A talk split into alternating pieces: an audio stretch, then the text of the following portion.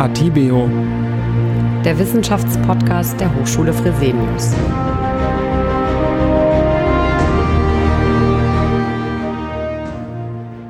Herzlich willkommen zu unserem neuen Atibio der Wissenschaftspodcast. Am 14. Februar in diesem Monat ist wieder der Valentinstag, gefolgt von Karneval.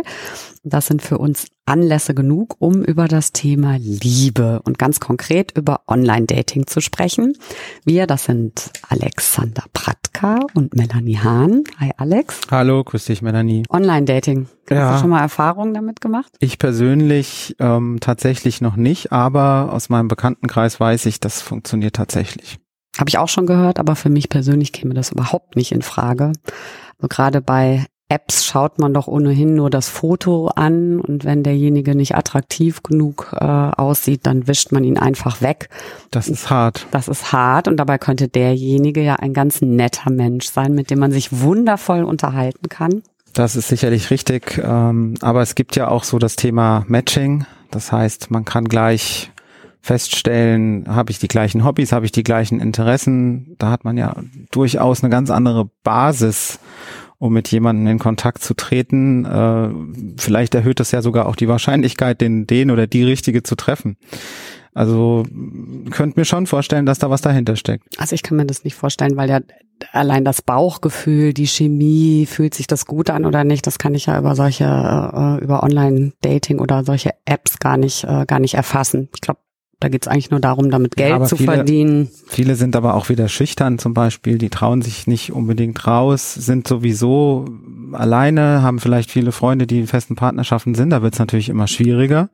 Für die ist das ja eigentlich äh, auch eine große Chance, äh, wirklich jemanden kennenzulernen überhaupt. Und naja, oder sie werden unglücklich, weil es vielen gar nicht darum geht, einen richtigen Partner zu finden, sondern äh, sind eher auf amoröse Abenteuer aus, insbesondere die Männer. Ah, okay, na gut. Ich bin übrigens auch ein Mann. Ich glaube, da sind wir tatsächlich wieder anderer Meinung, ähm, insbesondere was dieses Klischee angeht, dass Männer ja immer nur auf amoröse Das habe ich gar nicht Abend gesagt. Ja, doch, ich habe nur gesagt, dass viele, dass bestimmt viele Männer nur auf der Frauen Suche sind, äh, auf Frauenjagd sind. Mag ja sein, dass es die eine Ich glaube schon, soweit ist die Gleichberechtigung heute schon. Ja, ja. also ich sehe schon, da, da sind schon wieder viele unterschiedliche Ansichten im Raum. Da sollte man wie immer doch jemanden dazu holen, der uns profunde Antworten geben kann. Ja, das sehe ich ganz genauso. Und du hast, glaube ich, auch schon wieder jemanden. Genau. Kopf, ne? äh, an der Hochschule Fresenius in Köln äh, sitzt Professor Dr. Vera Aretz.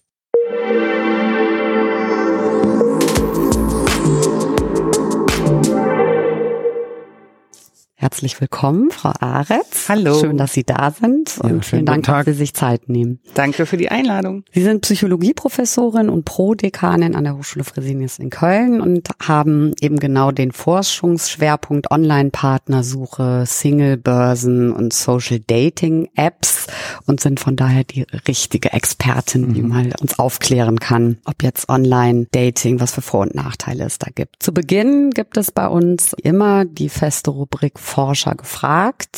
Wir stellen drei Fragen und bitten um drei kurze Antworten.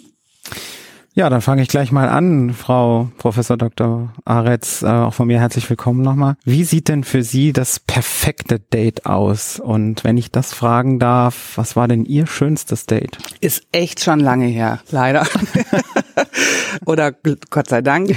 ähm, das perfekte Date findet mit einer äh, sehr netten, humorvollen, lustigen Person statt und ist kurzweilig. Welche Aspekte sind denn äh, Ihnen persönlich wichtig für eine lange Beziehung? Humor wahrscheinlich auch, wie Sie gerade angesprochen haben. Humor weitere? ist wichtig, ja. Also ich bin der festen Überzeugung, dass Ähnlichkeiten helfen, eine langfristige Beziehung zu führen, eine erfolgreiche Beziehung. Das heißt sowas wie Werte, Interessen, dass man äh, sozusagen äh, ähnlichen Spaß hat, ähnlichen Humor und äh, sich gut austauschen kann, ist mir tatsächlich sehr wichtig in einer Beziehung. Ich stelle jetzt mal eine These auf, die Sie dann bitte mal bewerten als richtig oder falsch. Äh, ich sage mal, man braucht im Leben, Frau auch, man braucht im Leben beziehungstechnisch ein paar Erfahrungen, beziehungsweise vielleicht sogar Enttäuschungen, um dann eine richtig gute Beziehung führen zu können, die lange währt. Ist das richtig oder falsch? Weder noch. Okay. Also das kann sein, aber ich glaube, man braucht keine tiefen Enttäuschungen, um äh, sozusagen eine perfekte Beziehung führen zu also können. Also man kann auch mit dem ersten Partner, den man mit 16 hat. Gibt okay. es, gibt es. Ich glaube, entscheidend ist, äh, wenn man lange zusammen ist, dass man ähnliche Entwicklungen gemeinsam vollzieht. Ne? Man ist ja sozusagen mit 16 kein anderer Mensch, aber hat noch vielleicht andere Werte und halt andere Vorstellungen als mit 47 beispielsweise. Und ich glaube, da ist es wichtig, dass man sich gemeinsam entwickelt. Nun gibt es ja etliche Anbieter äh, im Zeitalter der Digitalisierung, äh, Elitepartner, Parship, Tinder, Badu. Und das sind nur einige wenige Anbieter. Der Markt boomt da ja regelrecht.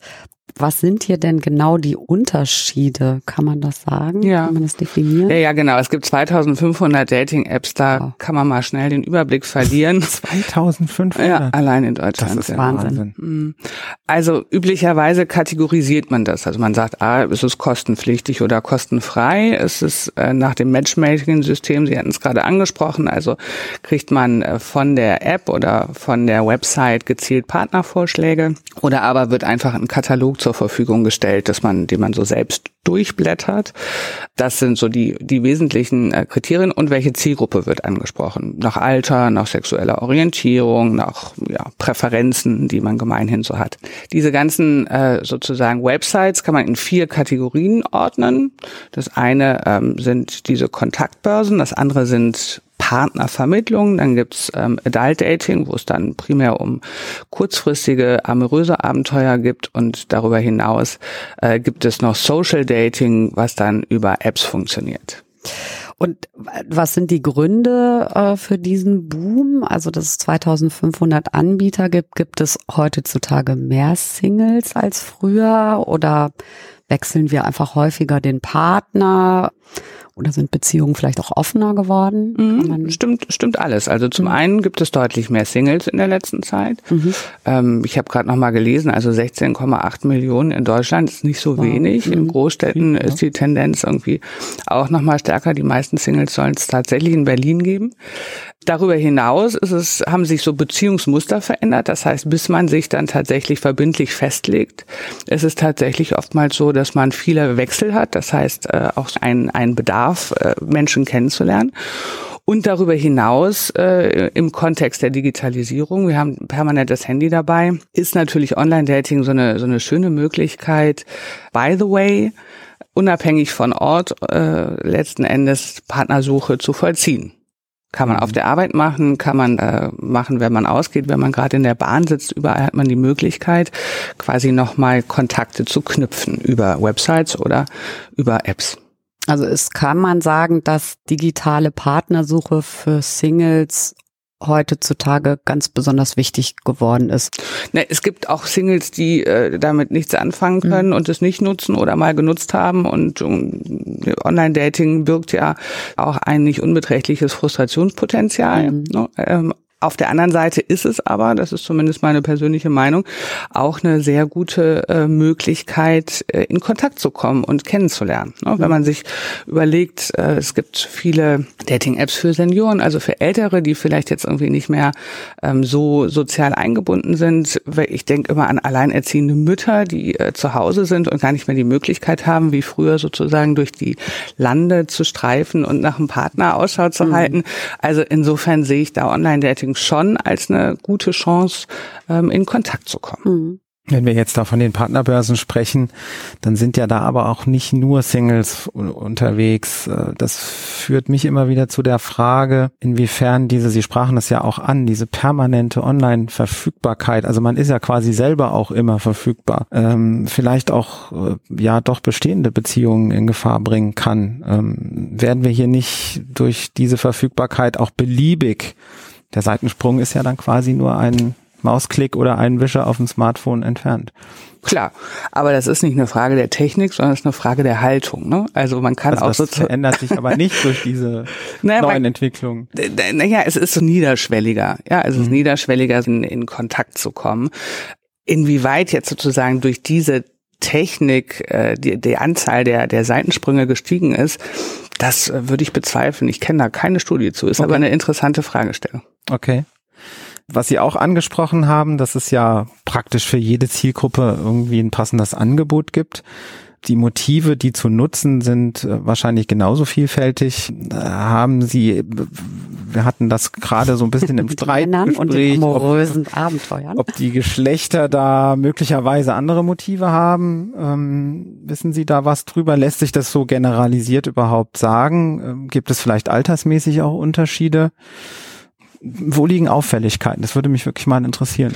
Also es gibt äh, tatsächlich viele Untersuchungen, die Geschlechtsunterschiede belegen. Ja, äh, dass also Männer so tendenziell eher kurzfristige Paarungsstrategien verfolgen.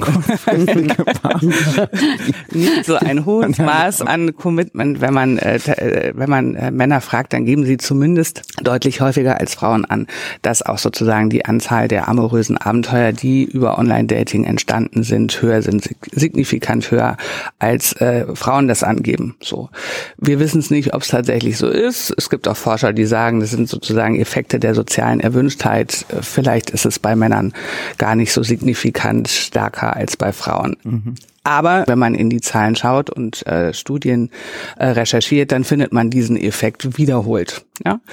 Man findet auch, und das finde ich ganz interessant, äh, dass sich die Motive oftmals zwischen den Online-Dating-Börsen unterscheiden. Also Social Dating beispielsweise, diese Apps, die ja erstmal auch kostenfrei sind, da geben auch äh, viele Probanden an, dass sie die eher mal so zum äh, digitalen Zeitvertreib nutzen. Währenddessen äh, so seriöse, in Anführungsstrichen, Partnervermittlungen, die ja auch kostenpflichtig sind. Es ist ganz schön teuer, sich da anzumelden. Ähm, es ist auch relativ aufwendig, so ein Profil zu erstellen, erstmal einen Persönlichkeitsfragebogen und so weiter und so Was fort kostet das so im Schnitt, wenn ich das kurz dazwischen fragen darf? Ja, es ist irgendwie, ich glaube, so 70 Euro im Monat. Das ist echt viel. Ja, sowas. Das ist eine Menge. Ja. Ähm, man legt sich dann auch, glaube ich, für ein halbes Jahr in aller Regel fest. Also ja, hm. ist schon so ein bisschen was.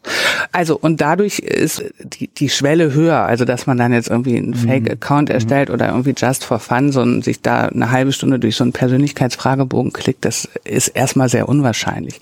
Deswegen muss man, und das ist äh, auch eine wichtige Empfehlung, aus dieser Flut der Angebote erstmal das richtige Portal herausfinden und das richtige Portal ist jenes, was sozusagen die eigenen Bedürfnisse, also das, was man sucht, man kann ja auch, ist ja nicht verboten, sexuelle Abenteuer suchen, mhm.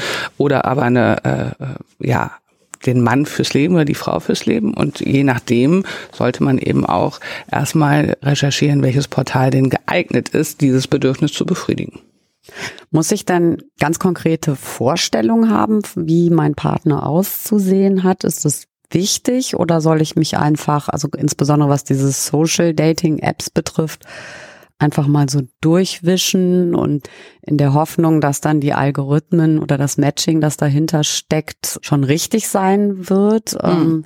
Also das stelle ich mir halt schwierig vor, das selber zu beurteilen, weil wenn ich jetzt draußen, also in der realen Welt oder in der äh, jemanden kennenlerne, dann habe ich ja ein Gefühl, dann unterhält man sich, man, man spürt irgendwie was im Bauch, ob das stimmt oder nicht. Ich stelle mir das schwierig vor, dass sozusagen einem Algorithmus, der hinter solchen Apps steht, sozusagen zu überlassen. Ja, ist es auch. Also erstmal ist es ja prinzipiell ganz gut, wenn man weiß, was man will. Man stellt aber bei der Partnersuche oftmals fest, dass das, was man sozusagen möchte oder so die Kriterien, die man so aufzählen kann, er soll klug sein, er soll humorvoll, mhm. er soll was weiß ich sein, sich dann aber in der Realität wieder ganz anders gestalten. Mhm. Ist man doch mit jemandem zusammen, der, äh, der einen anzieht und der aber diese vorbenannten Kriterien genau. ist. Ja, nein, nein, aber äh, sozusagen das, was man denkt, was gut für einen wäre, mhm. ist dann in der Realität manchmal gar nicht so gut. Naja, Humor ist ja auch subjektiv. Also ich kann ja denken, ich bin ein humorvoller Mensch und äh, Alex, du magst meine Witze überhaupt nicht und äh, also klar ist es so ist, ne? was ich sagen möchte ist, es gibt also inwieweit man den eigenen Kriterien immer so mhm. trauen kann, mhm. sei mal dahingestellt mhm. so. Ähm, der der zweite Punkt ist ähm, für mich ist Online-Dating tatsächlich eine Form des Kennenlernens. Inwieweit dann das Bauchgefühl oder die Chemie stimmt, das stellt sich in aller Regel tatsächlich erst wirklich heraus, äh, wenn man die äh, Probe in der Realität mhm. hat. Also wenn, wenn man eine physische Präsenz hat, man sieht jemanden, wie jemand gestikuliert, ähm, äh, wie jemand aussieht, welche Mimik er hat, welche Stimme und so weiter und so fort. Also alles auch Merkmale, äh, die für die ähm, ja, Attraktionen, also ob man jemanden attraktiv findet oder nicht, auch relevant sind. Also die Romantik kommt dann später. Ne? Romantik hat das ja, ja, kann man so sagen. Also es kann auch romantisch sein, äh, sich so schöne textbasierte Nachrichten zu schicken. Das ist ja auch möglich. Genau. Und oftmals äh, führt das ja sogar dazu, dass es sehr romantisch ist und man auch sozusagen Gefühle und Hoffnungen projiziert und dann die Romantik zerfällt, wenn man sich gegenüber äh, mhm. steht. Also es kann beides äh, sein. Aber ist es nicht auch so, dass wir ein bisschen das Risiko scheuen? Also das heißt, man klärt am liebsten immer schon viele Punkte vorher mm. ab. Äh, also nicht nur, dass es tatsächlich vielleicht ein bisschen die Romantik nimmt, aber haben wir heute nicht mehr so viel Lust ins Risiko zu gehen? Also einfach über das Kennenlernen im realen Leben festzustellen, passt derjenige zu mir oder nicht, sondern ich möchte am liebsten vorher schon ja, wie ne, Fragebogen über den Tisch geschoben, passt das überhaupt? Weiß ich nicht. Ich, also ich glaube, äh, ich glaube oftmals ist es, also es ist ja kein Alles- oder Nichts-Prinzip. Hm. Also es ist sozusagen naja, ein, ein, ein, ja, nein, nein. Also es das heißt ja nicht, dass sozusagen jemand, der Online-Dating nutzt, nicht auch noch ausgeht mhm. oder in der Realität irgendwie versucht, jemanden kennenzulernen. Also in der, mhm. in der nicht digitalen Welt, Realität ist der falsche Begriff. Ähm, es kann ja auch sein, dass jemand trotzdem heute in der Bahn sitzt, eine Frau anspricht und dann äh, einen halben Tag später nochmal Online-Dating nutzt. Für mich ist es tatsächlich eine zusätzliche Möglichkeit und eine, mhm. eine, eine bequeme Möglichkeit, Möglichkeit, mit vielen Leuten in Kontakt zu kommen. Und die Enttäuschungen sind da können natürlich genauso groß sein, als wenn ich jemanden jenseits von Online Dating-Apps oder so das kennenlernen. Stimmt, das, ne? das ist das eine schließt das. Also das, das stimmt. Auf der anderen gleichen. Seite, auf der anderen, das stimmt. Ne? So, so sehe ich es genauso. Auf der anderen Seite ist es natürlich so, dass ähm, die Kontaktabbrüche, das muss man sagen, beim Online-Dating tatsächlich äh, deutlich schneller sind. Also mhm. es, es ist äh, fast wichtig, durch die Vielzahl der Kontakte, die man dort generieren kann, auch relativ schnell zu selektieren. Und auf der anderen Seite kann das aber bedeuten, ich, was weiß ich, ich sende eine Nachricht oder bekunde Interesse an einer anderen Person und höre dann nie wieder was. Oder mhm. dieses Ghosting, jemand ist dann einfach weg, man hatte einen Kontakt, man hat telefoniert oder was auch immer und dann bums ähm, ist die Person sozusagen weg und äh, verabschiedet sich nicht. Also insofern ist dieses äh, Vorurteil auch begründet, dass oftmals diese digital entstehenden Kontakte auch unverbindlich sind. Mhm. Mhm. Kann denn da auch eine Sucht entstehen? Also ne, Online-Gaming zum Beispiel hat man ja, das ist ja, glaube ich, sogar anerkannte Krankheit mittlerweile, ja, ja. dass man praktisch ungebundene Sucht, ja. so total da drin aufgeht, dass es eigentlich gar nicht mehr darum geht, letzten Endes einen Partner oder eine Partnerin zu finden, sondern die Sache an sich ist einfach so, nimmt mich so in den Bann, dass ich da gar nicht mehr loskomme. Haben wir tatsächlich mal untersucht, äh, äh kam leider nicht raus. also, okay. also was heißt leider, ne? Aber es gab, also es gibt eine Sucht ist ja äh, Abhängigkeit mhm. sozusagen ein Begriff, der zu definieren ist, aber das, was es gibt, und vielleicht meinen Sie auch das, ist, dass ähm, oftmals diese Dating-App Apps auch was sehr Spielerisches haben mhm. und deswegen es viele Personen gibt, äh, die sie dann auch nutzen und vielleicht auch mehr nutzen, als sie ursprünglich wollten. Und immer wieder, also so ein bisschen dieses Thema Abstinenzlosigkeit und so weiter ja. und so fort.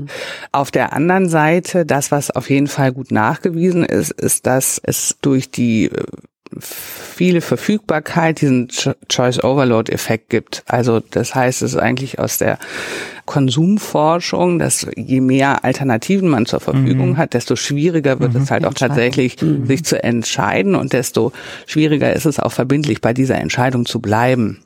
Mhm. So, und diese, dieser Effekt ist im Online-Dating-Kontext ähm, häufig auch bestätigt worden. Also, dass diese Entscheidung für eine Person und nicht immer auch nochmal zu überlegen, gibt es vielleicht noch was Besseres oder mhm. ne, ich schaue doch nochmal ein paar Profile. Also, dass sich dieses Thema der Suche verselbstständigt, das ist ein relevantes Phänomen im Kontext des Online-Datings. Das heißt, es wäre eigentlich gut, wenn man dann jemanden gefunden hat, dass man sich dann auch mal direkt wieder abmeldet. Ja, ja. genau. Ja, absolut. Ja, okay. Im Zweifelsfall kann man sich ja auch wieder anmelden. Ja, richtig, aber, genau, aber, nicht geklappt aber ein ja. klares Bekenntnis irgendwie erstmal Ja. dazu und dann auch mal äh, anderen Menschen sozusagen und der Beziehung, äh, der Entwicklung einer Beziehung äh, eine realistische Chance zu geben, ist wichtig. Ja, ist eine wichtige Entscheidung. Es ist äh, durchaus ja auch schwerwiegende Entscheidung mit Konsequenzen. Natürlich möchte man da möglichst die Sicherheit haben, dass es dann auch passt. Ich bin da jetzt tatsächlich unerfahren, sage ich mal. Angenommen, ich würde mich jetzt dafür entscheiden, online nach der Partnerin zu suchen. Wie gehe ich denn am besten vor? Sie haben vorhin schon mal gesagt, klar, man muss erstmal definieren, was will ich eigentlich selber. Ähm, Partnerin fürs Leben, ein amoröses Abenteuer oder einfach nur Kontakt suchen. Dann muss ich mich auch fragen, ähm, was gebe ich preis und so weiter. Das hatten Sie ja schon angesprochen, um überhaupt das richtige Portal zu finden. Was für Empfehlungen geben Sie denn sonst noch? Gemeinhin bei der bei Online-Dating-Suche? Ja, wenn ich jetzt sage, ich will jetzt mal loslegen. Ja, Was mache ich jetzt? Ja, ja, ja. Also genau, Sie gucken, was Sie, was Sie wollen, hatten Sie angesprochen, welche Ziele haben Sie, wollen Sie eine feste Partnerschaft, wollen Sie einfach mal so ein bisschen gucken. Um so ein bisschen reinzukommen, kann man auch ähm, erstmal kostenfreie Portale ähm, nutzen. Da muss man einfach wissen, dass es kein wirklich geschützter Raum ist, sondern dass sich da ja jeder sozusagen anmelden kann. Deswegen ist die Frage, was man für ein Foto nutzt, ne, ob man äh, rein theoretisch möchte, dass Kolleginnen und Kollegen das mitbekommen oder nicht. Was die Auswahl der Fotos anbelangt, ähm, ist es, glaube ich, wichtig, darauf hinzuweisen, es ist natürlich also für Frauen genauso wie, wie für Männer das entscheidende ähm, Selektionskriterium. Also ne, finde ich jemanden attraktiv Also die oder freundlich. Attraktivität spielt nach wie vor eine ganz große Die Rolle. Attraktivität spielt eine Rolle, ja, das ist nicht von der Hand zu weisen. Genau. Aber auch das ist ja subjektiv. Ne? Ja, klar. Genau. Ja, also oftmals äh, werden dann äh, Fotos genutzt. Ja, also man sollte jetzt keine total veralteten äh, Fotos nutzen, wo also ne, schon einen realistischen Einblick geben. Frauen machen sich da gerne so ein bisschen. Äh, Ja, aber Sie sprechen jetzt einen wichtigen Punkt schon an. Oder wir nähern uns jetzt schon der nächsten Frage. Ich kann ja jetzt auch mogeln, das machen ja, glaube ich, auch viele. Genau. Ja, das heißt, äh, Photoshop, es gibt genug äh, Möglichkeiten, sich wesentlich äh, schöner zu machen, als man eigentlich ist. Man kann auch ein Fake-Foto nehmen. Ja, wie gehen Nutzer denn mit dem Phänomen um? Da steckt ja auch eine gewisse Gefahr dahinter. Ja, ja, genau. Deswegen ist es schon wichtig, auch dann im, im zweiten Schritt, wenn man Kontakt aufnimmt, Fragen zu stellen, die äh, zum einen äh, ja so ein bisschen aufdecken können. Ja. Also es gibt ja auch nicht nur Fotos, sondern es gibt ja weitere Profilangaben und tatsächlich relativ schnell auch den Kontakt quasi in den nicht digitalen Kontext äh, zu überführen, weil es äh, natürlich auch frustrierend ist, wenn man da Wochen und Monate lang so hin und her schreibt und äh, hinterher feststellt, ach Gott, das ist ja, ist ja eine ganz andere Person, habe ich mir ganz anders vorgestellt. Gibt es denn auch da Unterschiede zwischen Männern und Frauen, was die Darstellung auf den Fotos betrifft? Gibt's Ja, da ja. Erkenntnisse? Ja, ja. Also Ja. ähm, wie stellen sich Männer gerne dar und wie, also von Frauen haben Sie gerade gesprochen, Ja. die vielleicht so ein bisschen am Alter manipulieren oder Ja, ja, genau, genau. Und und ähm, also, äh, also es gibt wir- wir- wirklich lustige Studien und eine zeigt, dass zum Beispiel Frauen sich oftmals in so einem Aufnahmewinkel fotografieren, die sie so ein bisschen kleiner erscheinen lässt und äh, Männer gerne sich in frei im Freien äh, fotografieren lassen, also nicht in, in, in auch mal Aktivitäten auf auf äh, Der Marlboro Man ist doch noch in. Äh, Aber äh, es ist doch wirklich witzig, dass da gibt es signifikante Unterschiede, ja. Kann man sich, kann man sich äh, wirklich sehr schön äh, anschauen. Also und in der Tat bedient es natürlich so ein bisschen Geschlechterstereotype, aber so ist es halt. Okay. interessant. Und die verändern sich auch nicht. Man hat immer das Gefühl, Mhm. es ist so eine Diskussion entstanden, dass das alles so aufgeweicht ist. Aber offensichtlich gibt es das immer noch, diese harten Grenzen und, und was ist typisch männlich und typisch weiblich, wenn Sie das jetzt so schildern. Und das findet sich dort. Das findet sich, ja. Okay. Gibt es denn, wenn man jetzt so ein Profil erstellt, auch bestimmte Daten, also persönliche Daten, auf die man so ein bisschen achten sollte? Also man sollte ja nicht zu, also klar, man soll einiges über sich preisgeben, auch muss man ja auch, Persönliches, ne? aber man muss sich ja auch ein bisschen schützen. Ähm, Nee, klar. Also ich würde jetzt äh, also, selbstverständlich mich nicht fotografieren lassen, wenn irgendwie das äh, Straßenschild dort, wo ich wohne, sichtbar ist im Hintergrund oder oder was weiß ich. Es, es gibt im Übrigen, also das muss ich mal sagen, es gibt ganz viele Männer, Männer, die, die sich immer noch so fotografieren lassen mit so einer Frau im Arm und dann ist die Frau aber abgetrennt. okay. Da muss, muss man mal empfehlen, dass man das vielleicht wirklich lässt und sich ähm, als Individuum alleine äh, darstellt auf diesen Bildern. Genau, also personenbezogene Daten, also sei es, wo ich wohne, sei es irgendwie, was weiß ich, äh, mit Kindern oder mit anderen Personen gemeinsam, mhm. würde ich immer empfehlen, das, äh, mhm.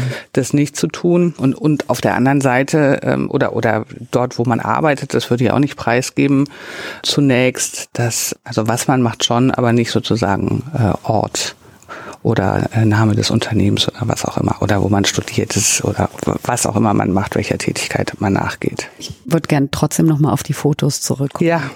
Haben denn diese Stereotypen Fotos, also ist das mal untersucht worden, ob die denn dann tatsächlich von größerem Erfolg gekrönt werden? Also ist es denn so, dass der Mann draußen in der Wildnis fotografieren.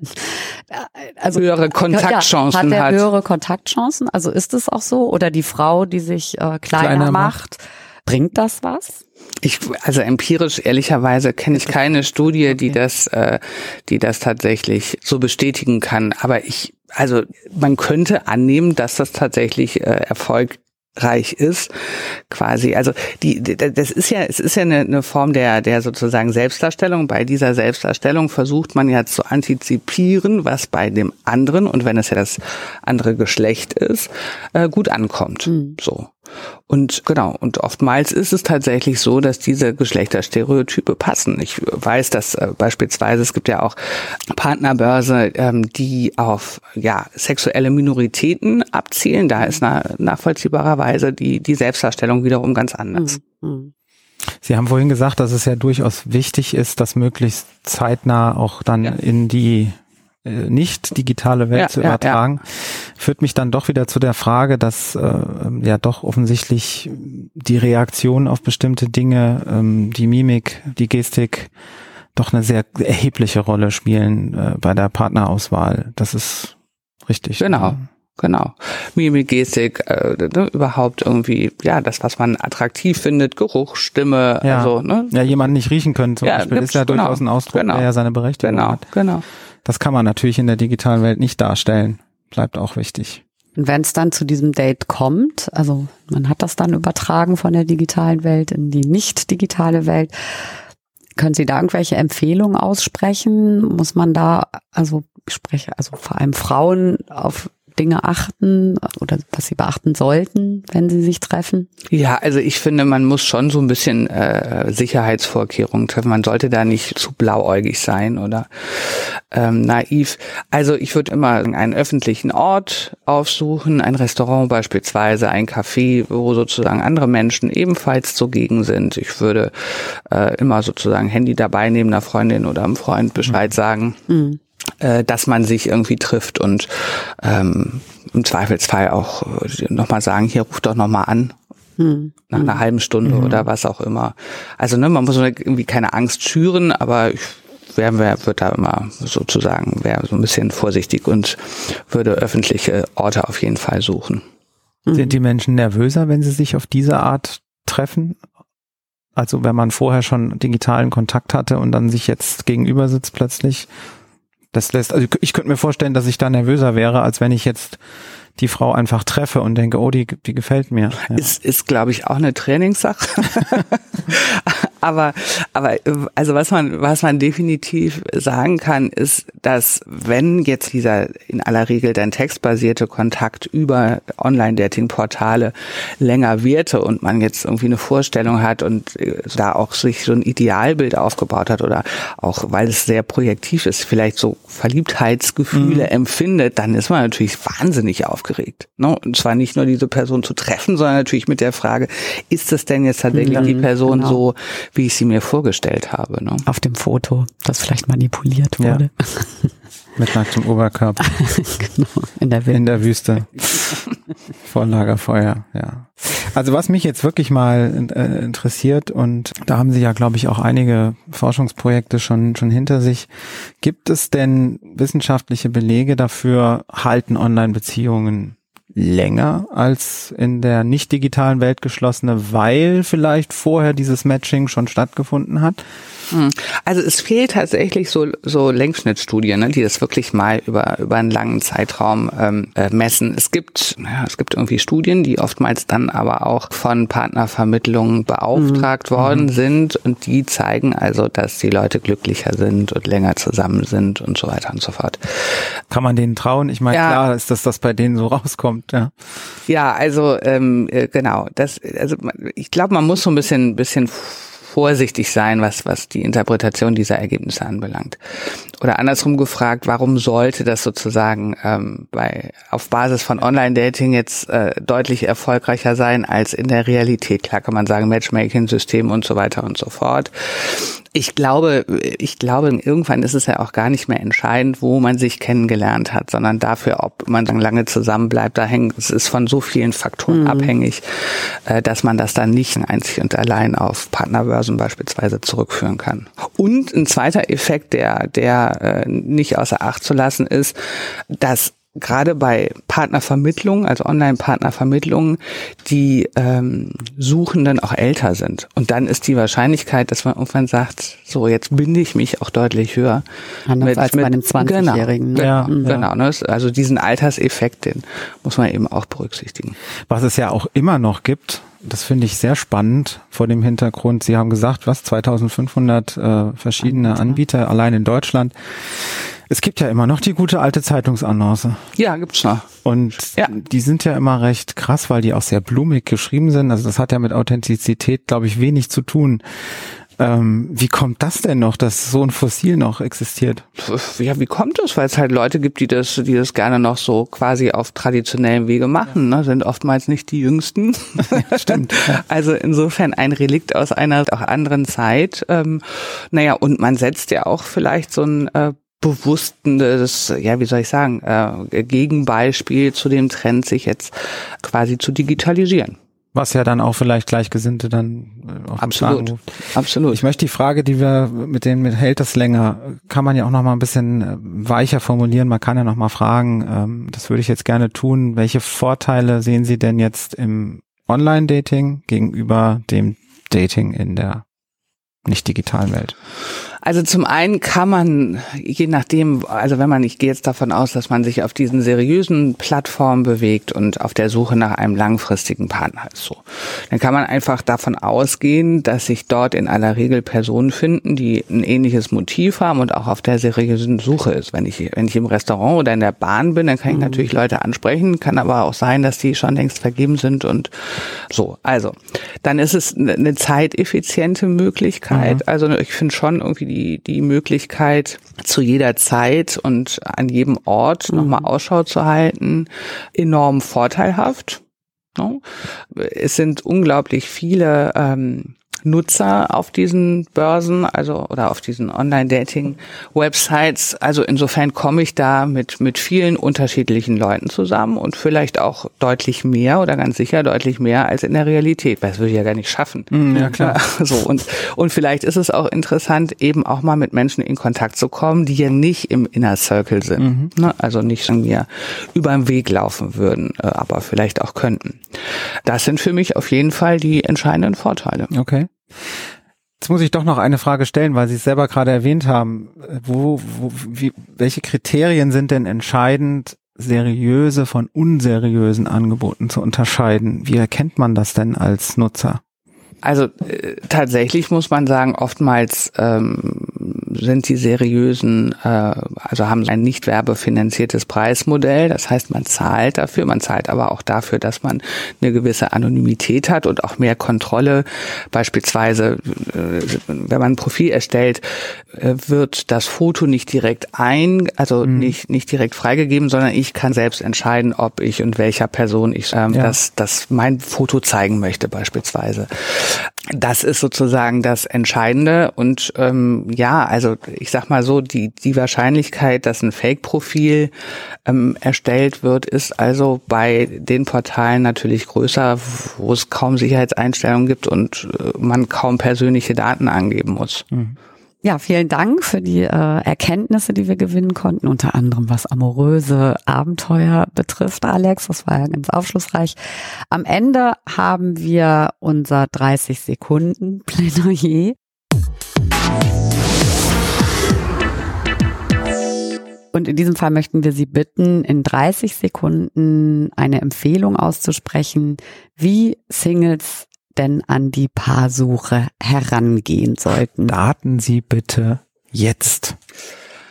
Meine Empfehlung wäre zum einen nicht nur Online-Dating zu nutzen, sondern sozusagen mit offenen Augen durch die Welt zu gehen, ähm, Orte aufzusuchen, wo man nette Menschen treffen kann, Menschen mit ähnlichen äh, Interessen, mit ähnlichen Werten ähm, und sich realistisch darzustellen, sowohl beim Online-Dating als auch in der Realität. Prima. Das war Dankeschön. kurz prägnant, wunderbar. Ganz herzlichen Dank. Ich habe wieder viele neue Erkenntnisse mitnehmen können, werde aber weiterhin keine amorösen Abenteuer suchen, um das Thema mal abzuschließen. Ja, nochmal ganz herzlichen Dank, Frau Professor Dr. Aretz, dass Sie da waren, dass Sie so offen mit uns auch gesprochen haben über ein, ja, wichtiges, aber auch nicht ganz unheikles Thema. Sehr gerne. Vielen Dank. Äh, mir bleibt jetzt wie immer zum Schluss des äh, Wissenschaftspodcasts die Ankündigung für den nächsten. Auch im März haben wir wieder ein, finde ich, gesellschaftlich sehr relevantes Thema und auch spannendes Thema. Und ähm, es geht nämlich darum, wie wir in Zukunft wohnen werden und leben werden. Vielleicht dann mit unserem gemeinsamen Partner oder mit der Partnerin. Also wie sehen Wohnungen aus? Wie sehen auch Städte aus? Welche Konzepte gibt es da? Äh, was steckt hinter der Smart City zum Beispiel? Also da haben wir wieder viele, viele brennende Fragen und einen entsprechend gut vorbereiteten Experten, denke ich. Jetzt bleibt mir noch der Wunsch, genießt euren Valentinstag. Genau, den Tag der Liebe. Vielen Dank fürs Macht's Zuhören. gut. Bis, Bis dann. bald. Tschüss. Tschüss. Atibeo. Der Wissenschaftspodcast der Hochschule Fresenius.